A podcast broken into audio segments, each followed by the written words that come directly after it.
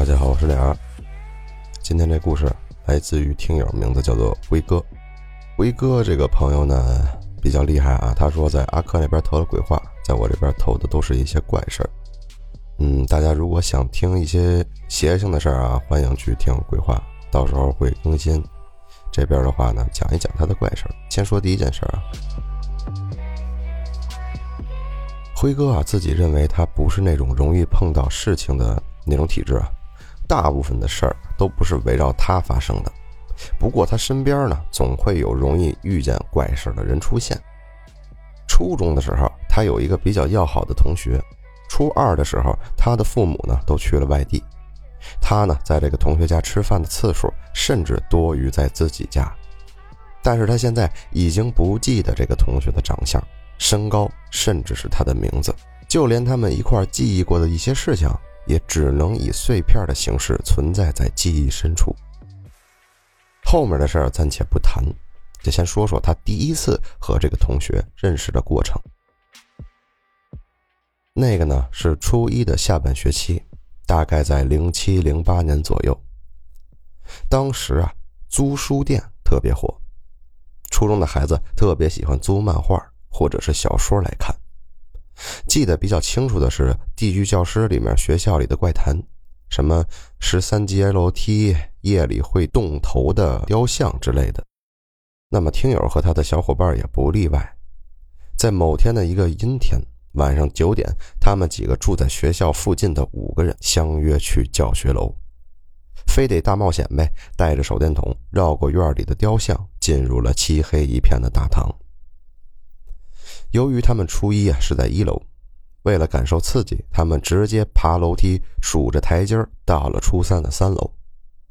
到三楼去哪儿呢？直奔他们的目标——三楼楼梯左手边的第二间物理实验室。他们曾经听学长说过，物理实验室到了晚上就会有奇怪的说话声音传出。那么，他们顺着不太亮的手电，轻声细语，在有些压抑的走廊里前行，很快就到了物理实验室。第一时间啊，他们没有听到里面传来的任何动静，透过门上那个特别小的窗户，只能看到一盏彩灯大小的红灯在第一排的桌子上一闪一闪的。其中胆子大的同学啊，趴在小窗上往里面打手电看。正当另外一个同学准备想问他，刚吐出一个字节，在物理实验室里突然传出了一阵刺耳的蜂鸣声。怎么形容呢？那是类似于有节奏的，类似于电流的声音。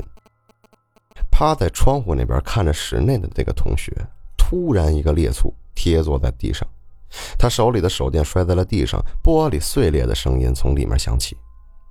手电的光亮只剩下两个，之后便传来了那个同学含糊不清的喊声：“我操，有鬼，有人，快快快跑跑跑跑跑！”声音不大啊，但是同来的一个女生突然就一声尖叫，把他们所有人都吓了一跳。还没等反应过来，他就拿着手电奔着大厅跑了过去。另外一个同学跟着他一块跑。那么听友和剩下那个拿手电的同学在原地愣了一下。就准备顺手拉起在地上的同学一起开溜。就在这个听友低头正在拉摔倒的同学的时候啊，他就看见另外一个拿着手电的人整个愣了一下，僵住了。他在看哪儿呢？他的视线是门上的那个玻璃窗。紧接着，这个同学也叫了一声，他只能感觉到地上摔的那个同学被唰的一下拉了起来。听友在拉他的过程中还差点摔倒。当听友扶着墙稳住身体的时候，手电的光芒消失在大厅的转角，一片漆黑，犹如重物一般压了下来。正当听友打算追过去的时候，位于他和大厅之间的这个物理实验室的门发出了声音，伴随着室内传出的不间断的、令人烦躁的蜂鸣声，开始刺激他的耳膜。听友毛了，黑暗里仅剩的一丝光亮是大厅相反侧楼梯方向的应急灯。他想都没想，拔腿就跑。本来是应该下楼的，对，应该是下楼的，但是没人告诉他为什么三楼通向二楼的楼梯中间没有任何应急灯的光，漆黑一片，就像一张大嘴等着听友落入他的食道。不远处开门的声音停了，这个蜂鸣声更清晰了。伴随而来的还有拖沓的脚步声，像是一个单腿残废的人正在拖着躯干，摸索着身体向他靠近。走投无路的时候，借着应急灯的微弱光亮，他发现三层通向顶层天台的铁栅栏门并没有上锁，而且开着一道缝隙。当时只能找着有光的地儿走呗，慌不择路。直接拉开了铁门，闪身进去，死死的关上。听友也不知道他是如何通过伸手不见五指、只有一点点光亮通往天台的阶梯，但是他再次看到光亮的时候，已经到了教学楼的天台。明月皎洁，清风微凉，夏日的闷热仿佛一扫而空。天台上安静的，能听到楼下的虫鸣。目线所及，没有想象中的万家灯火，巨大如盆的明月下，仿佛整个城市都在沉睡。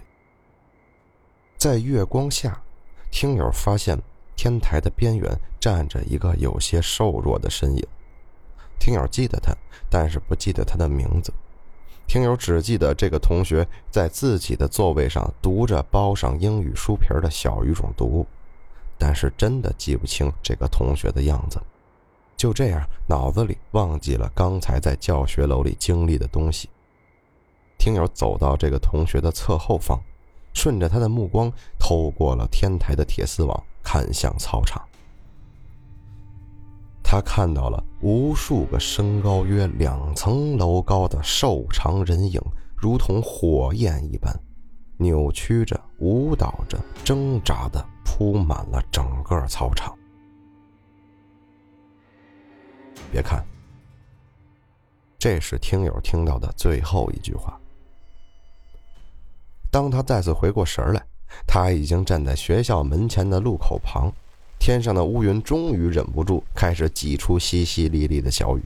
他的手里攥着一个坏掉的手电筒，淋着雨回到了距离学校两墙之隔的家里。父母在外地。第二天，隔壁的舅舅帮他请了假，低烧和梦魇折磨了他两个日夜。之后的事情，大家可以等一下辉哥，等他有时间的时候再来投。他在底下写了四个备注，一个叫做“学校里的雕像”，他感觉啊，白天和晚上光源不一样，确实看起来像是转头的错觉。台阶儿呢？大家都听过啊，一些都市传说，说是下楼梯的时候会少数一截儿啊。我想起了之前咱们听的那些都市怪谈呢。然后呢，第三啊，就是听说这四个朋友在楼里边没找着这听友就先跑了，确实是不太靠谱啊。第四啊，是听说他自己发烧那两天，学校赶紧出了个公告，禁止学生在放学后在校内停留。这个故事通篇讲完啊，觉得还是比较奇怪。呃，感觉上来说，他记得有这么个同学，但是记不住他的样子，记不住他的长相，记不住他的经历，感觉特别像是尖儿哥当时投的发小的那个稿，不知道大家有没有印象？也是这个发小，他就不记得他到底在哪儿，找不到。这个同学呢，也跟那个发小一样，同样是找不到。不过呢，说起他们这个零七年、零八年看的这些日志读物啊，我也想起来了。那会儿啊，特别流行一些奇奇怪怪学校里的都市传说。呃，是什么东西来着？我想想啊，回忆回忆，我听说过，跟大家念叨念叨。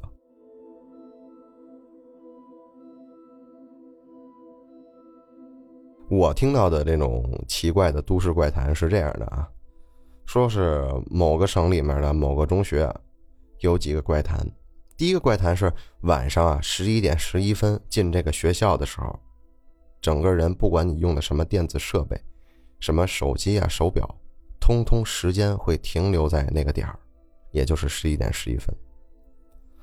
第二个呢，就是在大堂里的某个著名作家的头像啊会向左向右乱瞟乱转。第三个呢是一层到二层的台阶儿，在十一点半左右，从十二节变成了十三节。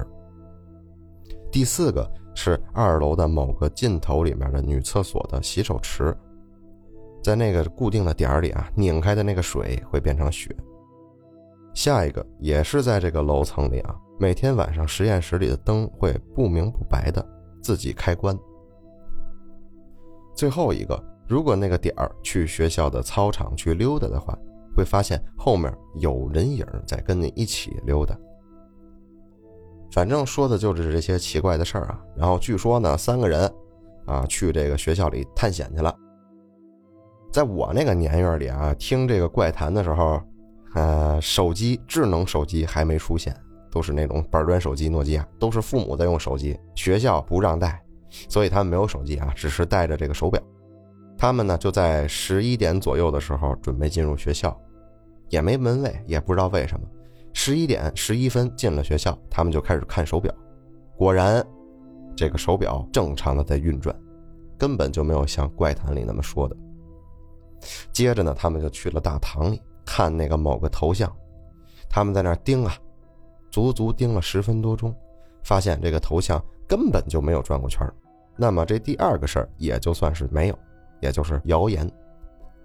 接着呢，就去数楼梯，他们上去下去上去下去，反复的数，都是十二节从来没有出现过十三节好吧，这个事儿也被破了。接着呢，就去这个女厕所里，打开了水龙头，里面正正常常的清水，没有任何任何奇怪的事发生。接着呢，他们又去实验室，那个开关运转很正常，打开灯就亮，关掉灯就灭。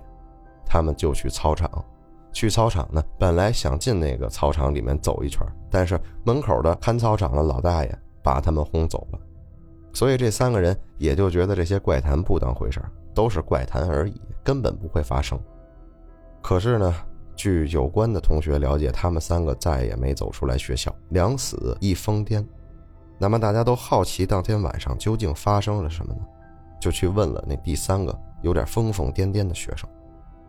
疯癫的学生说啊，他们把几个怪谈全都破解了之后，就准备回家，但是呢，莫名其妙拐了个弯，那两个同学就不见了。他就按照怪谈的路线去找那两个同学，以为他们会在哪儿，回去再去研究一下，发现并没有。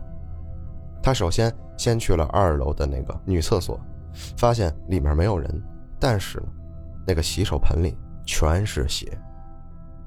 他很害怕，他就跑向楼下的时候，这个脑子就不由自主的在走楼梯的时候就数起来了，发现真他妈是十三节而不是十二节跑到楼下的时候再去看那人的头像，就发现他们去的时候在看向左边，但是下来的时候。再看向右边。第二天呢，大家在操场里看到了两个学生的尸体。他们发现这两个同学手上的手表停留在十一点十一分。有关领导直接就去找门卫，就询问这三名学生怎么进来的，你们没看到吗？结果门卫就说，当天晚上没有任何一个学生因为任何理由回到学校。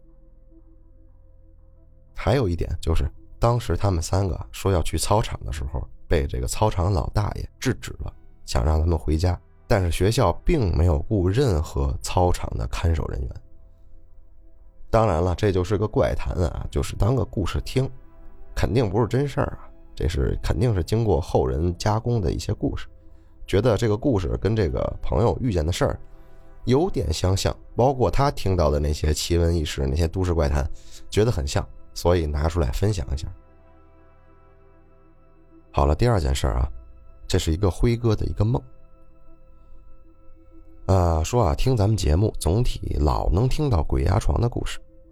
身为一个从小演到大，还偶尔梦游的人呢，他来分享一下自己记忆中第一次梦游。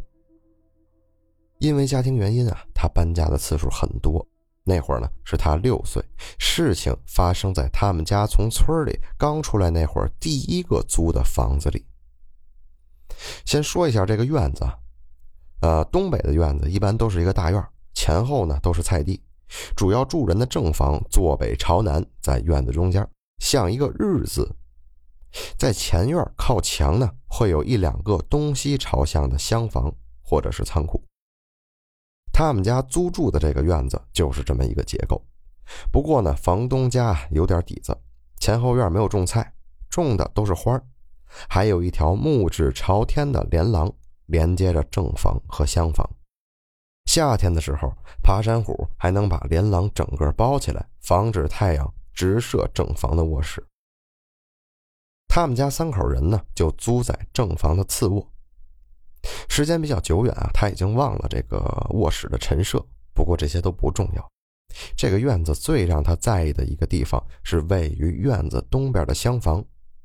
那个房子没人住，也没有用来当做仓库，房门常年锁着。有趣的是，房檐上边挂着一圈小铃铛，大小呢跟他六岁大的拳头差不多大。每天幼儿园放学之后，他就在铃铛的伴奏下在院子里玩耍。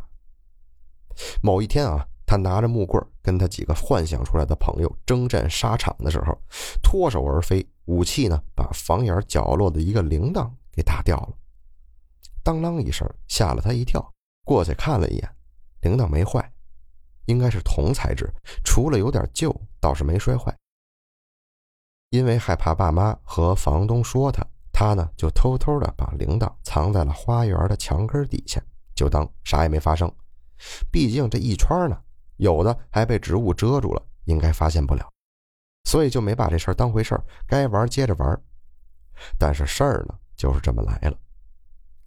在他的记忆里呀，当天晚上他做梦越来越清晰，往常梦里看不清的脸也逐渐有了轮廓。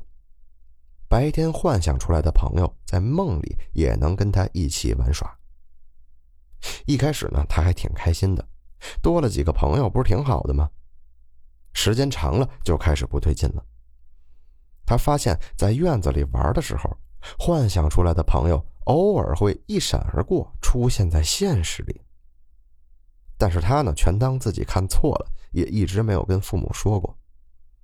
这种情况一直出现了一个月。他们决定搬家的时候，他又做了一个梦，做了一个跟小伙伴一起玩的梦。他记得跟小伙伴说了搬家的事儿，梦里的小伙伴呢还有点悲伤。印象里，这帮朋友跟他说要带他去他们的秘密基地，所以听友就跟着这帮小伙伴走。他们来到了一个类似于云海的一个地方。他们一个一个踩着云彩蹦蹦跳跳，听友在后边也跟着准备跳上云海，结果忽然耳朵里就传来了密密麻麻的铃铛声，铃铛的声音很大，跟他们厢房挂着的铃铛的声音一模一样，有点头昏眼花。等再次缓过神来，发现云海不见了，变成了夯实的土地。他呢，站在一个不高的土丘上，周围有一点阴森，四周竖立着直通天际的若干个柱子。梦里的小伙伴呢，也感觉挺痛苦的，不过给他的意思，大多数都是挺悲伤的。这帮小伙伴不再说话，就在这个空旷的土地上向他招手。听友迷迷糊糊的就准备迈下土丘跟他们会合。然后他就感觉突然有一只手抓住他的胳膊，把他往后一拉。他就从梦里醒了过来，后仰在父亲的怀里。醒来看了一下周围的环境，他站在院子的矮墙上，而他正对面是一大片丁香花。他不记得当时父母跟他说了什么，梦游也不止这一次。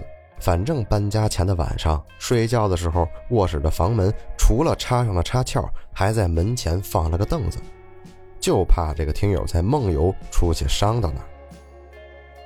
大概过了半个月以后，他们就搬到了另外一个住所，而他梦里的那群幻想的小伙伴就很少出现在他梦里了，就算出现，五官也不再清晰了，好像变成了普通的梦。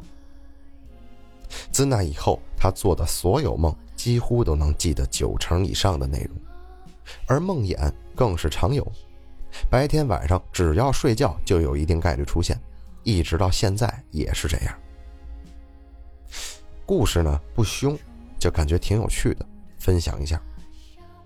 他在大学的时候比较喜欢看古董相关的东西，那个铃铛跟汉代挂在马车前面的铃铛有些相像，后来演变成了另一种用法，一般陪葬或者是做发的时候，叫做镇魂铃。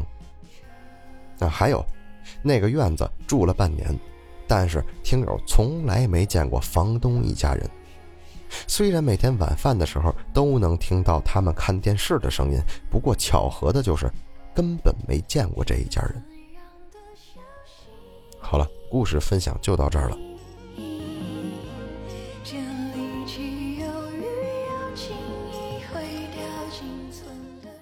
这里是奇事儿，我是脸儿，咱们下回见，拜拜。